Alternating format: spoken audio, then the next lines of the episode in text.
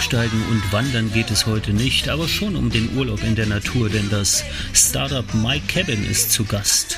Und die haben die Mission, Urlaub an den schönsten und landschaftlich reizvollsten Orten zu ermöglichen. Ich freue mich sehr auf das Gespräch im Travelholics Podcast. Mein Name ist Roman Borch und jetzt geht's los. Hör dich schlau mit Travelholics, dem Podcast für Reiseexperten, denn wir reden mit den Profis. Ja, Startup-Zeit bei Travelholics, der Podcast für Touristiker. Ich habe ähm, das Startup des Jahres 2020 im Gespräch und sage Hallo zu Finn Wilkesmann in Konstanz. Grüß dich, Finn.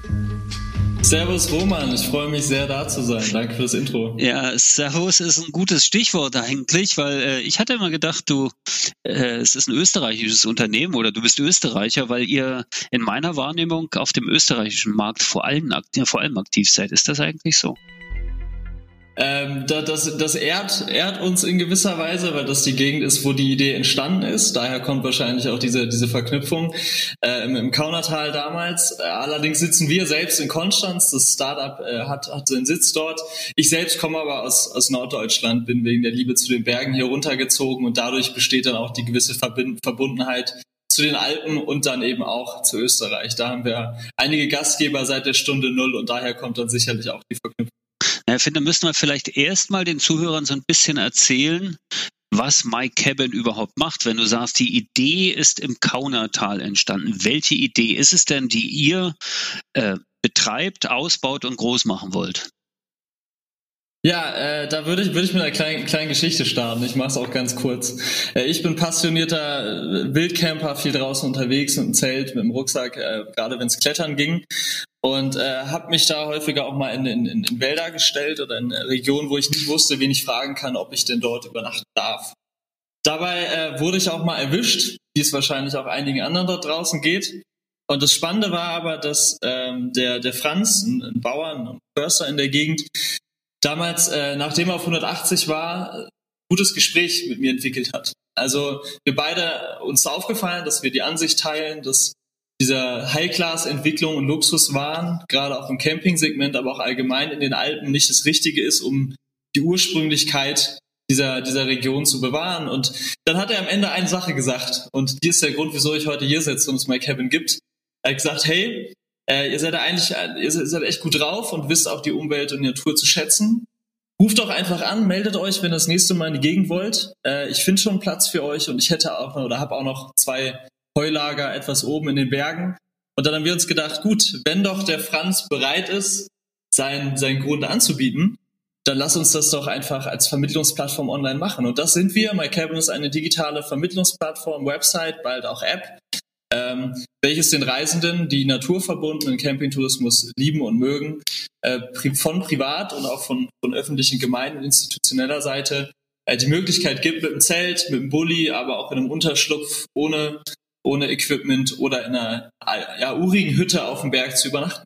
Ihr bringt dann auf einer Plattform, und ich glaube, dass ich meine, der digitale Aspekt ist ja bei, bei Startups heute immer ganz, ganz wesentlich. Ihr bringt also auf einer Plattform Gastgeber und Gäste und die Gäste könnte man jetzt als ehemalige Wildcamper bezeichnen, zusammen. Weil aus den Wildcampern sind ja jetzt Gäste bei Gastgebern von, von der MyCabin-Plattform geworden. Das, das, das kann man so sehen, definitiv. Es gibt einige Wildcamper, denen wir eine Alternative bieten, einen, einen geschützten Rahmen bieten, auch Sicherheiten bieten, weil man bei uns vorher weiß, ob es dort fließend Wasser gibt oder nicht. Äh, auf der anderen Seite sehen wir uns auch gar nicht so als, als Konkurrenten jetzt zu Campingplätzen oder ähnliches. Die Bedürfnisse, die dort befriedigt werden, sind ja in gewisser Weise ganz andere. Ja, da geht es um eine Infrastruktur, da geht es auch um das Gemeinschaftliche oder Animation, was ja auch immer mehr in dieser High-Class-Entwicklung dazukommt. Und da bieten wir schlichtweg auch ein anderes, anderes Produkt. Aber das Produkt ist eben nicht nur ein Übernachtungsplatz, sondern ein Erlebnis. Ja, bei uns ist ganz wichtig, wir sind nicht nur eine Vermittlungsplattform, sondern eine Community. Das haben wir auch im letzten Jahr gemerkt in der, in der Pilotphase, die wir gemeinsam mit unseren GastgeberInnen und, und über 4000 NutzerInnen hatten und da gemerkt haben, dass die Erfahrung und der kulturelle Austausch ein sehr, sehr, sehr großer Part von diesen Erlebnissen bei My Cabin sind. Ist. Das ist schon spannend. Also ihr, ihr inszeniert ja dann quasi Begegnungen äh, und schafft Und beide schaffen ja dann auch eine, eine Infrastruktur dazu, also eine, eine Begegnungsinfrastruktur. Also neben dem Erlebnis ist ja die Begegnung auch ganz spannend, weil ich gehe den halt nicht nur besuchen, sondern ich bleibe auch da. Und das ist ja auch, so wie ich das jetzt verstehe, ein Stück weit privat. Ne? Also ich meine, es wird ja jetzt keine, ihr adressiert ja als Gastgeber nicht unbedingt Campingplätze oder kleine Pensionen oder sowas, sondern es sind ja wirklich Privatpersonen, die einen schönen Garten oder eine Alm haben in Österreich oder von mir aus auch einen eigenen Strandabschnitt an der Nordsee oder was auch immer.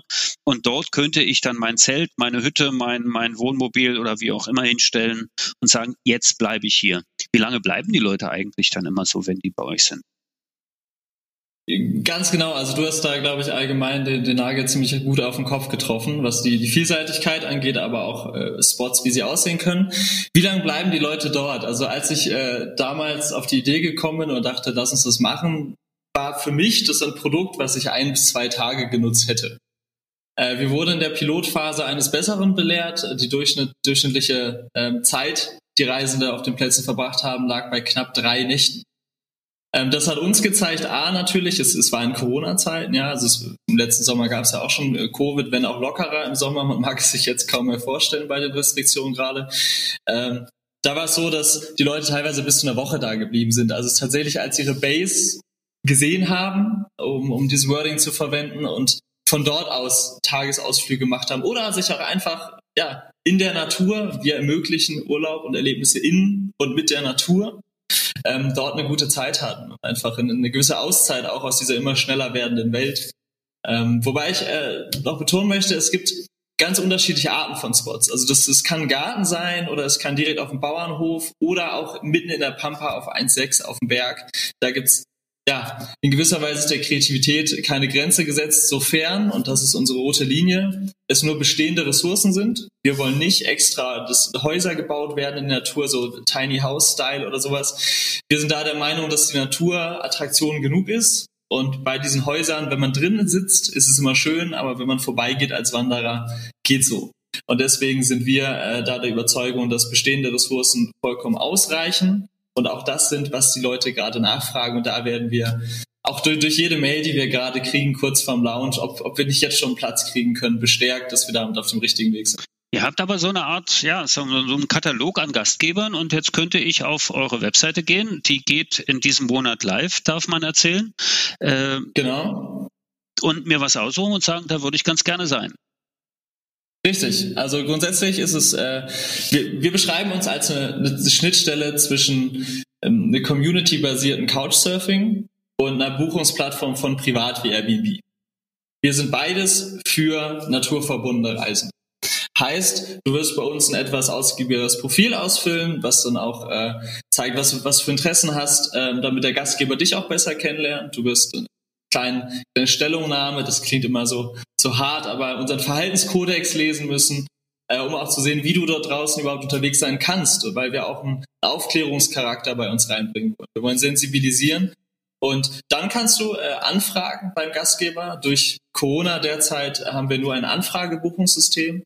Ähm, einfach weil Gastgebende, falls dort jetzt jemand krank geworden ist etc., ähm, die als Gast dann absagen können. Normalerweise ist es aber so, dass Gastgebende Direktbuchung freischalten können, also wie bei Airbnb eine Direktbuchung möglich ist oder ein Anfragebuchungssystem, das obliegt den Gastgebenden auf unserer Plattform selbst. Die haben dann Zugriff auf ein Backend und können dann ihre Vakanzen und so weiter einpflegen und sagen, ja, ach so, da, da fällt mir ein, äh, gibt es dann auch so ein Reject-System, dass ich sage, nee, die will ich nicht. Also wenn da jetzt äh, so die, die Abi-Klasse komplett kommen will mit 17 Zelten und ich sage, naja, nee, das stört jetzt meine Kaninchenzucht, äh, dann möchte ich eigentlich nicht, weil die sind gerade in der Paarungszeit. Äh, die sollen jetzt nicht alle bei mir irgendwie die große Alternativ-Mallorca-Party äh, im Garten feiern. Das gibt's dann auch.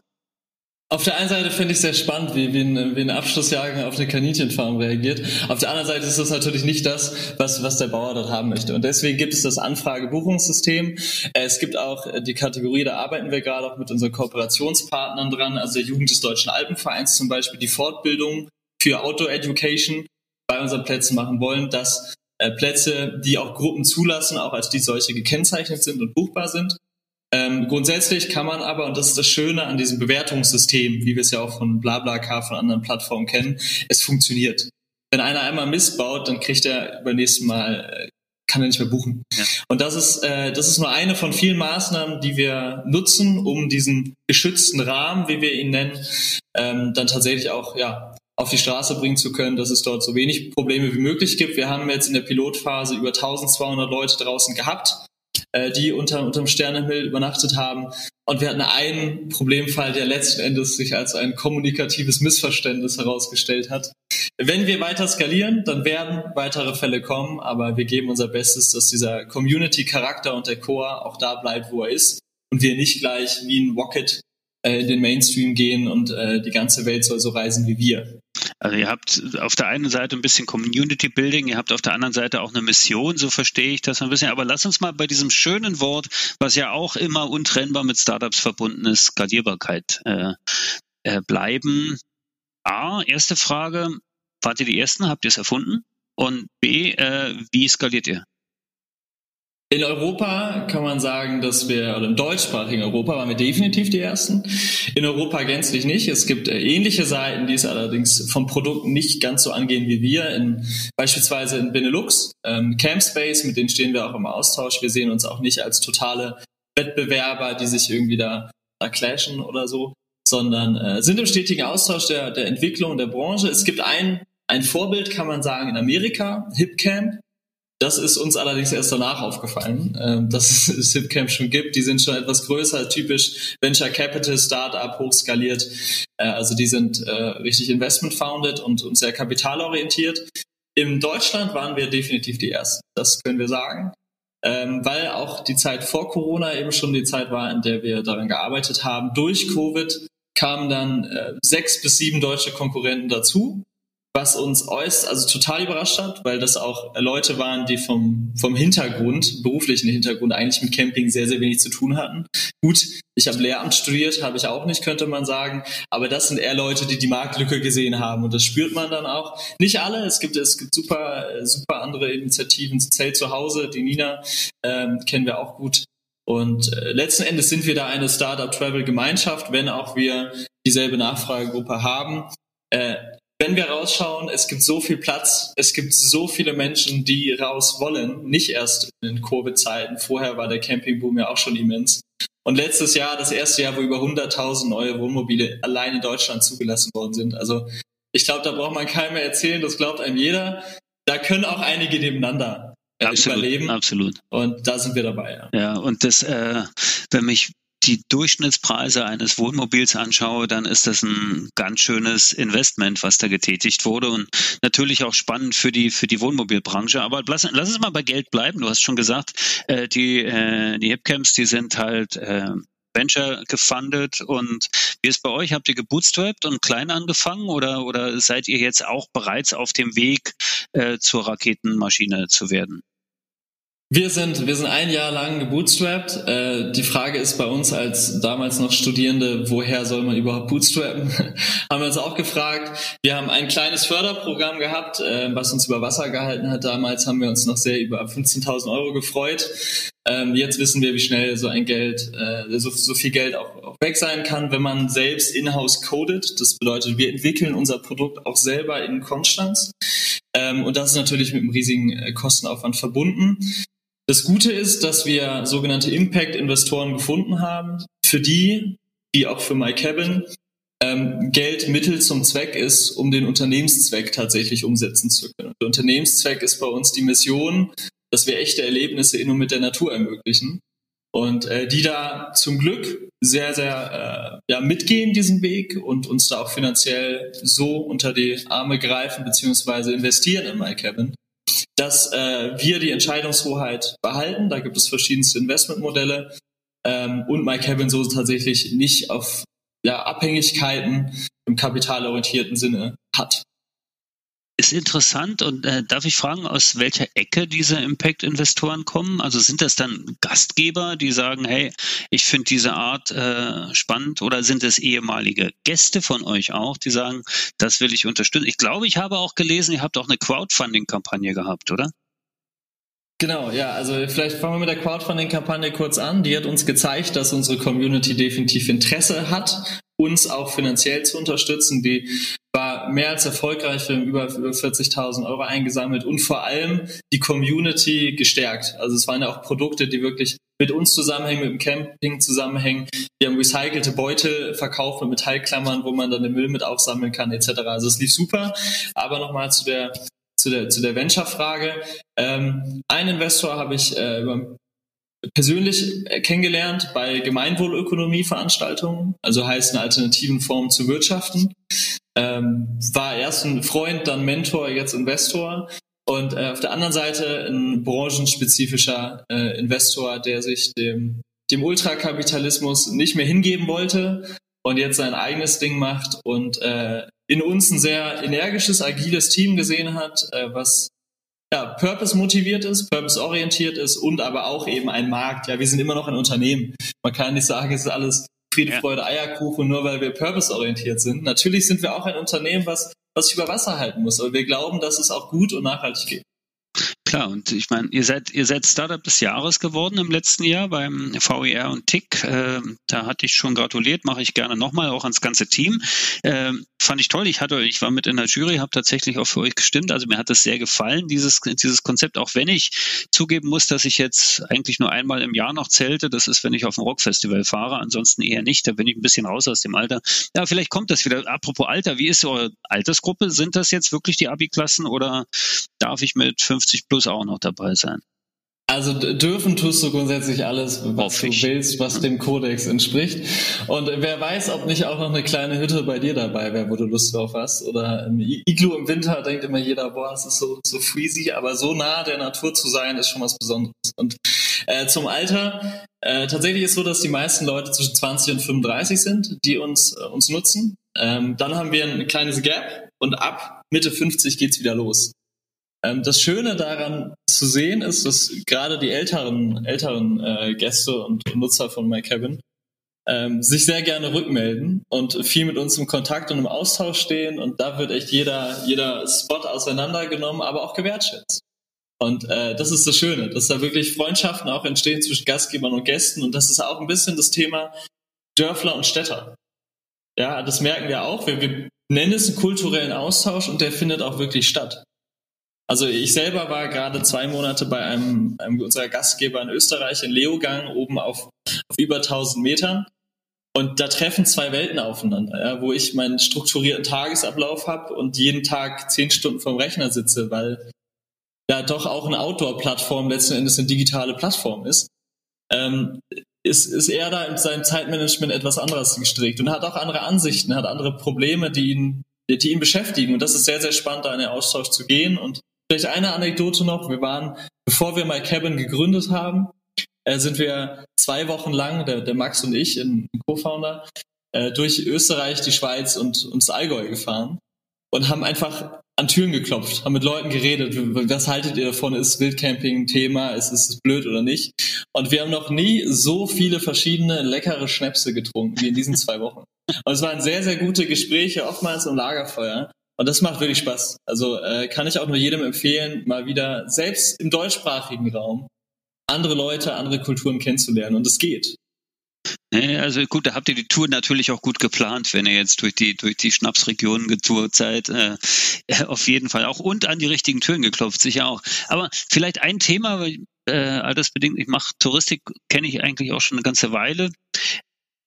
Immer war es ein Problem, dass Gäste und Gastgeber, wenn dann die Chemie funktioniert hat und gestimmt hat, dass dann irgendwann der Mittler raus war, weil dann einfach direkte Beziehungen entstanden sind.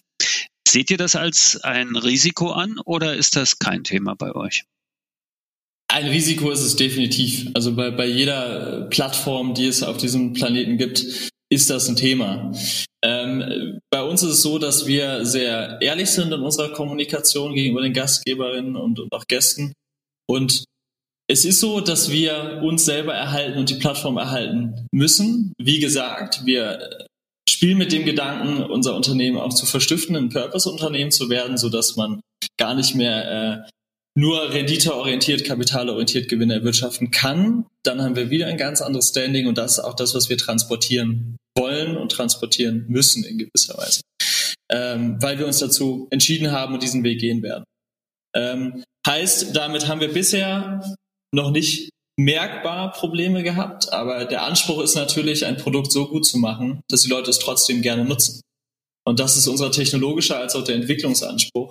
Dennoch sind wir darauf angewiesen, dass Leute ehrlich sind und wir werden das auch sein und erwarten dann auch von der anderen Seite, dass sie es auch sind. Und das mag der ein oder andere sagen, oh Mann, seid ihr jung und naiv. Hey, dann bin ich's gern. Ich glaube noch an das Gute. Und bisher hat das gut geklappt. Also bis jetzt sind es ja die jungen und naiven, coolen Ideen, die die Dinge nach vorne gebracht haben und nicht die, die immer alles so gemacht haben, wie sie es schon immer gemacht haben. Das bringt mich auf die Frage, habt ihr dann eigentlich auch Kontakt zur, sagen wir mal, ich nenne es jetzt mal die etablierte Touristikindustrie? Gab es da schon Leute, die mal angefragt haben oder gab es tatsächlich einfach auch so äh, Begegnungen, wo du sagst, da haben wir gelernt oder da haben die gelernt? Gab es da äh, Geschichten?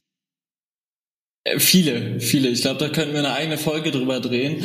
Ähm, warum? Weil wir auch durch die Veranstaltung, die du vorhin schon angesprochen hast, also die Startup Night, nochmal zu, Zugang zu einem ganz anderen Netzwerk, anderen Kontakten bekommen haben. Aber auch der etablierteren Touristik, äh, definitiv. Vorher waren es bei uns als Stakeholder eher noch die Gemeinden und Tourismusverbände. Äh, einfach weil wir die als einen relevanten Akteur und Stakeholder sehen, den wir auch beteiligen wollen in unserer Entwicklung. Wir wollen das gemeinsam entwickeln, weil Kevin ist nie fertig. Ja? Wir können das immer anpassen, je nachdem, wem wir da gerade äh, welchen Mehrwert schaffen. Aber da gibt's einige Geschichten. Also sei es das Verständnis von nachhaltigem Tourismus.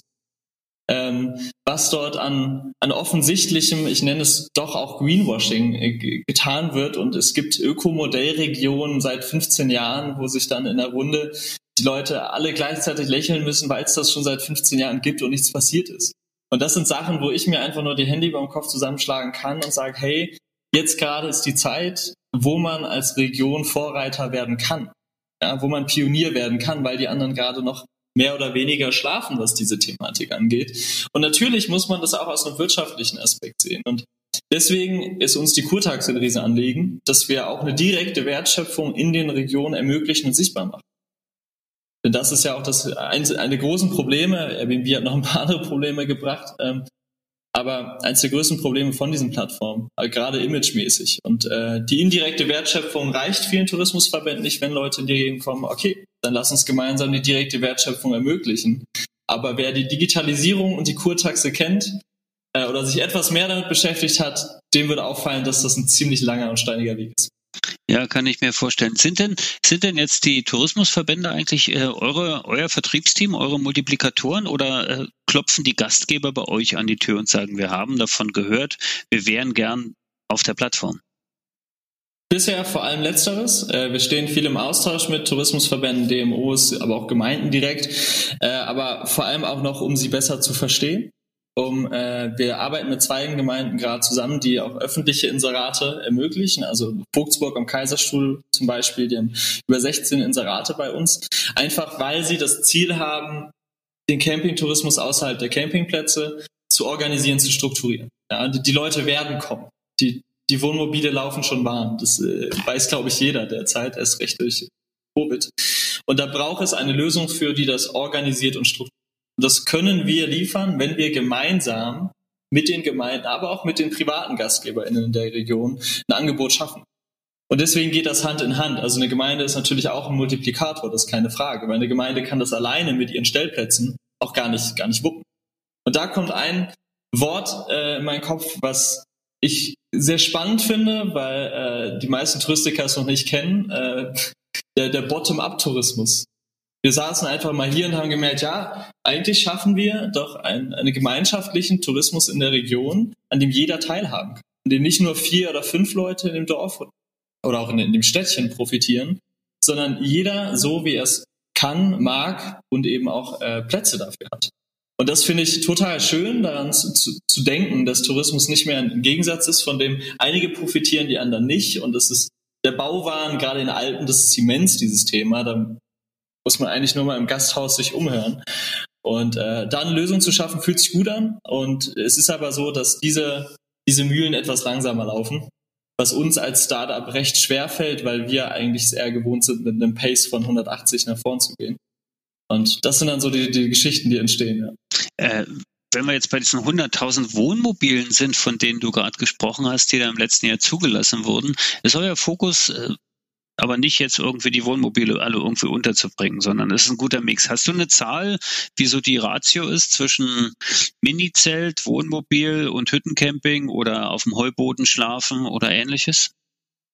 Ich glaube, eine Kategorie hast du gerade intuitiv vergessen und das sind die, die Bullies, die ausgebauten Bullies ja. äh, und, und Autos, die gar nicht wie ein Wohnmobil aussehen. Muss ja, oder Vans, nennen wir sie Vans, muss ja nicht alles ein Bulli sein. Das ist für uns ein, ein Riesen, eine Riesenzielgruppe. Ähm, in der Pilotphase war es so, dass knapp 20 Prozent nur mit einem Zelt da waren, über 40 Prozent äh, mit, mit, mit einem Van, 20 mit einem Wohnmobil und der Rest sich dann aus Hütten. Wir bieten auch Ferienwohnungen tatsächlich an, aber nicht, weil wir das unbedingt wollen, sondern weil Gastgeber gesagt haben, hey, ich würde super gerne diese Ferienwohnung auch über euch anbieten, weil sie dem Kriterium der Naturverbundenheit entspricht. Und wir haben ja auch Unterschlüpfe. Ähm, es ist so, dass der, äh, der, die Fahrzeugreisenden, also egal ob im Wohnmobil oder im Van, äh, derzeit die größte Zielgruppe sind. Das stimmt. Äh, auch einfach, weil das der Weg ist, wie ich am schnellsten Mikroabenteuer für einen Tag wegkommen kann. Okay, ich habe nämlich im letzten Jahr einen Podcast aufgenommen mit Uwe Freers, hier der CEO von PinCamp, ADAC, Corporate Startup, äh, die sehr erfolgreich unterwegs sind. Kann, Gibt es da Berührungspunkte, dass ihr sagt, okay, in so einen Katalog damit reinzugehen, wäre das ein Thema oder ist das eigentlich eher äh, eine Insellösung? Ich würde sagen, eine Insellösung nicht, äh, weil ab, ab, abgeschlossen oder abgeschottet arbeiten weder wir noch PinCamp. Was wir aber nicht wollen und auch nicht sind, äh, ist, ist ein Vermittler von Campingplätzen zu sein. Und wir wollen auch keine neuen Campingplätze schaffen, denn gerade wie die Hühner auf der Stange da zu stehen, ist nicht das, was uns erfüllt und auch nicht das, was unsere Kunden erfüllt.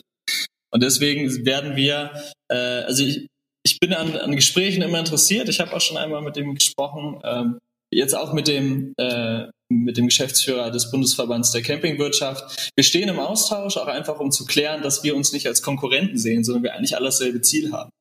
Und dasselbe gilt auch für die deutschen Alpenvereinshütten. Die waren am Anfang sehr skeptisch und meinen, ja, noch mehr Konkurrenz, ihr bringt die Leute da hoch. Hey, wir wollen alle genau dasselbe. Wir wollen naturverbundenes Reisen ermöglichen.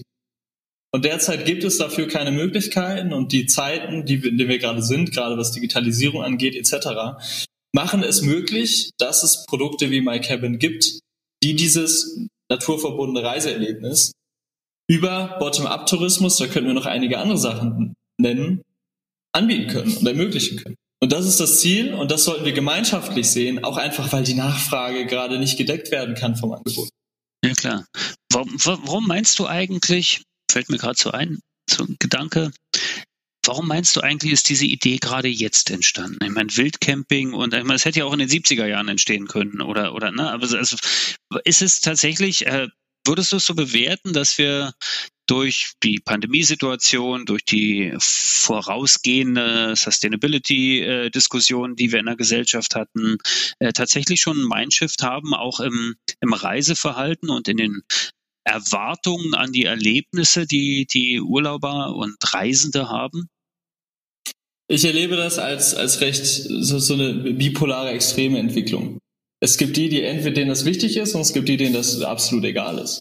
Und natürlich gibt es durch diese Entwicklung in die beiden Richtungen auch mehr Leute auf der nachhaltigen Seite. Und es fühlt sich dann auch, gut an. Es gibt viele vegane Restaurants, vegetar, das muss ja jetzt gar nicht direkt zusammenhängen, aber es steht sinnbildlich dafür. Und auf der anderen Seite äh, gibt es aber auch immer noch viele, denen das komplett, komplett egal ist und äh, die für, für ein Wochenende nach Mallorca fliegen. Und da habe ich tatsächlich absolut null Verständnis für. Nicht nur wegen Covid derzeit, weil es da möglich ist, aber das sind Geschichten, die, die glaube ich nicht mehr sein müssen. Ich selbst war viel in Schweden unterwegs. Warum? Weil ich dort campen durfte. Ja.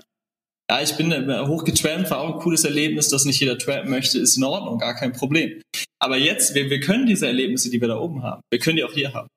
Wenn wir sie anbieten, wenn wir es schaffen, diese, diese Art des Reisens, denen ein Angebot zu geben und das auch wirklich nochmal das Organisieren und strukturieren Rahmen darauf zu geben, ist das A und O.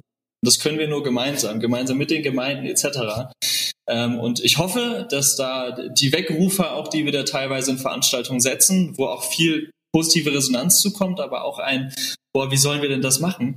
Ähm, da mutiger zu sein als deutsche Tourismusindustrie äh, in gewisser Weise. Wir alle kommen nicht aus dem Tourismus. das ist vielleicht das Gute an der Sache, ja.